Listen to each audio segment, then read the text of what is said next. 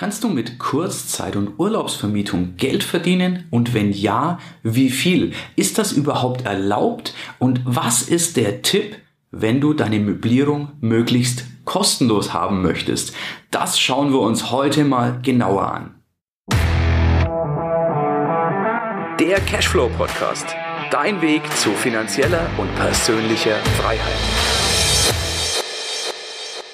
Herzlich willkommen zu diesem neuen Video bzw. Podcast, je nachdem, wo du das jetzt siehst oder eben hörst. Heute gehen wir mal ein spannendes Thema an. Nämlich, wie du und vor allem auch ob du mit Kurzzeitvermietung, mit Urlaubsvermietung Geld verdienen kannst und ein Zusatztipp, wie du deine komplette Möblierung damit kostenlos bekommen kannst. Das ist nämlich so, viele überlegen zum Beispiel, wenn Sie eine Einheit haben, ob Airbnb, Booking.com, Kurzzeitvermietung in irgendeiner Weise sinnvoll sein kann. Ganz viele haben es auch überhaupt nicht auf dem Schirm, weil sie denken, wir haben ja ein Zweckentfremdungsgesetz in den Ballungsräumen, in den Großstädten, da darf man das ohne Genehmigung gar nicht. Da gibt's aber ein paar Lösungen. Bei mir ist es so, wenn ich eine Einheit neu übernehme, egal ob ich die kaufe oder anmiete, um sie weiter zu vermieten. Wenn ich da vorhab, das Ganze äh, zu vermieten, dann mache ich im Normalfall, wenn das fertig möbliert ist, sofort erstmal zwei Monate Kurzzeitvermietung. Warum ich das mache? Na, aus zwei Gründen. Zum einen ich verdiene mit der Kurzzeitvermietung ein Vielfaches dessen, was ich selbst bei normaler Vermietung verdienen würde. Und zum anderen ist es so, zwei Monate sind auch dort erlaubt, wo eigentlich das Zweckentfremdungsgesetz gilt. Der Vorteil ist, für diese zwei Monate brauchst du weder eine Genehmigung noch musst du irgendwo anfragen. Du darfst das einfach tun. Natürlich auch wie hier immer keine Rechtsberatung. Ich empfehle dir natürlich, das immer noch mal gegen zu checken. Aber das ist der aktuelle Stand, wie er deutschlandweit gilt. Österreich, Schweiz, bitte checkt das vorher gegen, ob das auch in eurem Kanton oder wo auch immer ihr gerade seid, ob das auch dort gilt. In eurem Bezirk oder Kanton, je nachdem Österreich, Schweiz. Ähm, das ist übrigens was, was ich vorher immer checke. Bevor ich mir so eine Einheit hole, gehe ich auf eine Seite und prüfe, was kann ich denn mit Kurzzeitvermietung einnehmen. Da gibt es extra von Airbnb eine Seite. Ich verlinke dir die zum einen in den Show Notes, beziehungsweise wenn du das Video hast, unter dem Video. Ähm, aber ich sage sie dir auch gerne hier. Du erreichst sie unter erikprom.de slash Airbnb als ein Wort. Also Erik Prom, Erik bitte mit C schreiben. Wenn du mich falsch schreibst, wirst du meine Seite nicht finden. Erik Prom als ein Wort.de Schrägstrich Airbnb einfach zusammen, kein Bindestrich, keine Groß- und Kleinschreibung ist sowieso egal. Aber wie immer auch in den Show Notes beziehungsweise unter dem Video. Da kannst du in zwei, drei Minuten prüfen, du musst wirklich nur drei Angaben machen. Deinen Ort, dann ob es eine komplette Wohnung oder ein einzelnes Zimmer ist und ja, wie viele Leute dort rein können. Also mit drei Angaben in zwei Minuten prüfst du, was du voraussichtlich einnehmen kannst. Und das sind übrigens sehr, sehr gute Zahlen. Im Normalfall nehme ich sogar mehr ein, als da steht. Warum ist das so? Weil die am Anfang sehr niedrige Preise vorschlagen. Aber ich empfehle immer, wenn du Konkurrenzbeobachtung machst dann kannst du auch marktübliche Preise nehmen und höhere Preise nehmen. Übrigens zu Urlaubszeiten, zu Messezeiten. Da solltest du sowieso höhere Preise nehmen, denn sie werden ganz simpel bezahlt. Übrigens noch ein Tipp, wenn du Kurzzeitvermietung machen möchtest, dann solltest du dir überlegen, ob du das nicht so einschränkst, dass du Kurzzeitvermietung mit einer Mindestmietdauer von vier Tagen machst.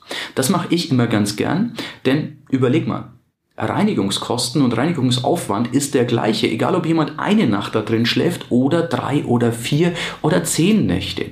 Nur der Unterschied ist, wenn ich von einer Nacht wo ich vielleicht 75, 80 Euro kassiere, wenn ich dafür 25 oder 30 Euro für die Reinigung abgebe, tut es mir doch mehr weh, als wenn der 10 Nächte zu 70 Euro bleibt, ich 700 Euro kassiere und ich denselben Aufwand, nämlich 25 oder 30 Euro für die Reinigung habe.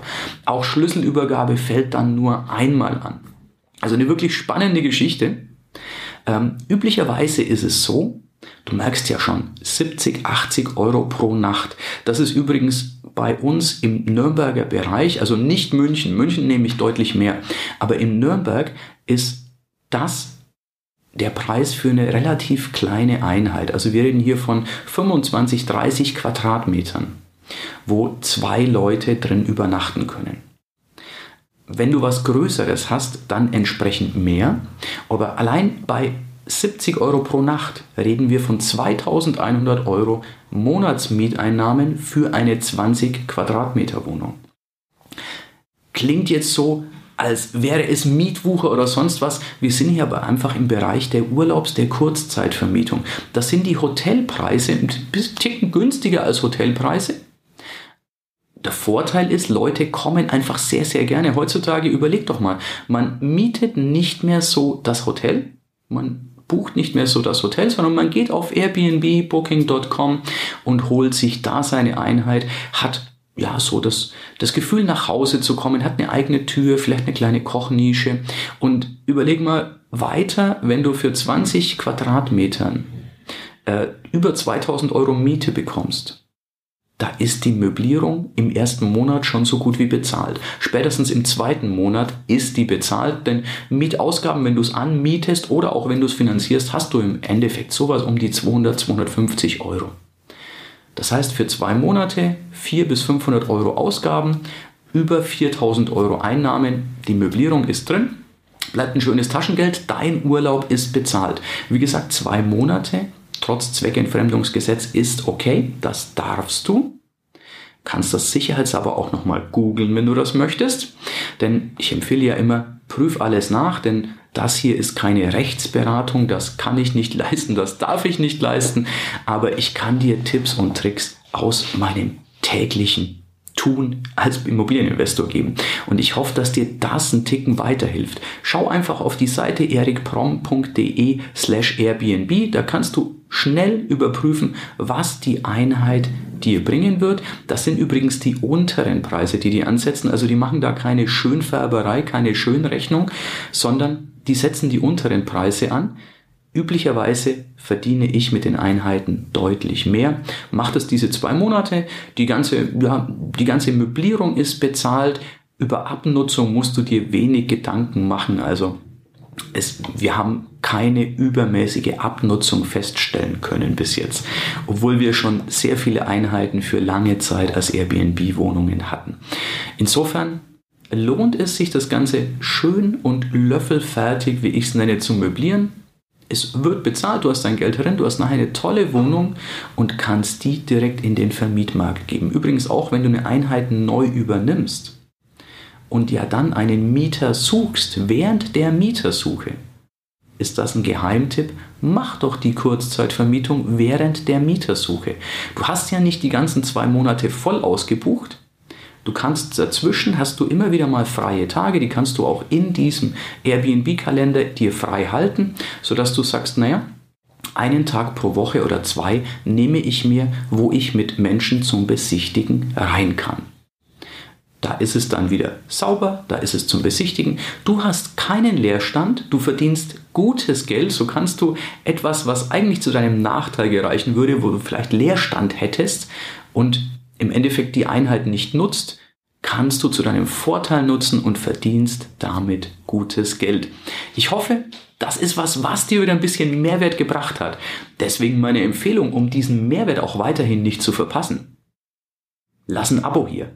Abonnier das, denn Du hast den Vorteil, dass du dann immer benachrichtigt wirst, wenn neuer Mehrwert kommt. Und natürlich freue ich mich über einen positiven Kommentar, über einen Daumen hoch. Lass mich wissen, ob du schon mal Airbnb-Vermietung gemacht hast. Wenn du es hier auf YouTube siehst, lass mich in den Kommentaren wissen, was du davon hältst, ob du es mal angehst, ob du das gerne mal machen möchtest. Und vor allem klick mir einen Daumen hoch, wenn du das als Podcast hörst dann, wenn du noch nicht getan hast, hast du vielleicht in einem der letzten Podcasts gehört, dass wir einen Wettbewerb machen. Im Podcast ist es, wer eine positive Rezension dagelassen hat, also nicht eine positive, sondern wer generell eine Rezension dagelassen hat, klar freue ich mich über fünf Sterne. Und in allen anderen Bereichen wie YouTube und Co, wer abonniert hat und kommentiert hat. Wie dieser Wettbewerb genau aussieht, werde ich dir in einer der nächsten Videos bzw. Podcasts verraten. Wer aber dann schon kommentiert hat, wer schon abonniert hat und wer schon im Endeffekt die Rezension geschrieben hat, ist deutlich im Vorteil.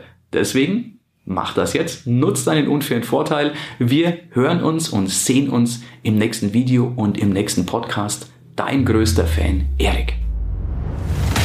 Ja, das war's für heute. Es war schön, dass du mit dabei warst, dass wir gemeinsam Zeit verbracht haben. Unter cashflowpodcast.de findest du die Shownotes und dort hast du weitere wertvolle Informationen zu dieser Folge. Du hast Links und zum Teil auch Downloads. Wie gesagt, das Ganze unter cashflowpodcast.de. Wenn du auch zukünftig keine Folge verpassen möchtest, abonniere diesen Podcast. Dann wirst du automatisch benachrichtigt, wenn eine weitere Folge on air geht. Und ich freue mich, wenn wir beim nächsten Mal wieder Zeit zusammen verbringen dürfen und gemeinsam an deinem Cashflow, an deinen Strategien arbeiten können. Bis dahin wünsche ich dir eine tolle Zeit, freue mich, dich beim nächsten Mal wieder zu sehen oder zu hören. Bis dann, dein Erik.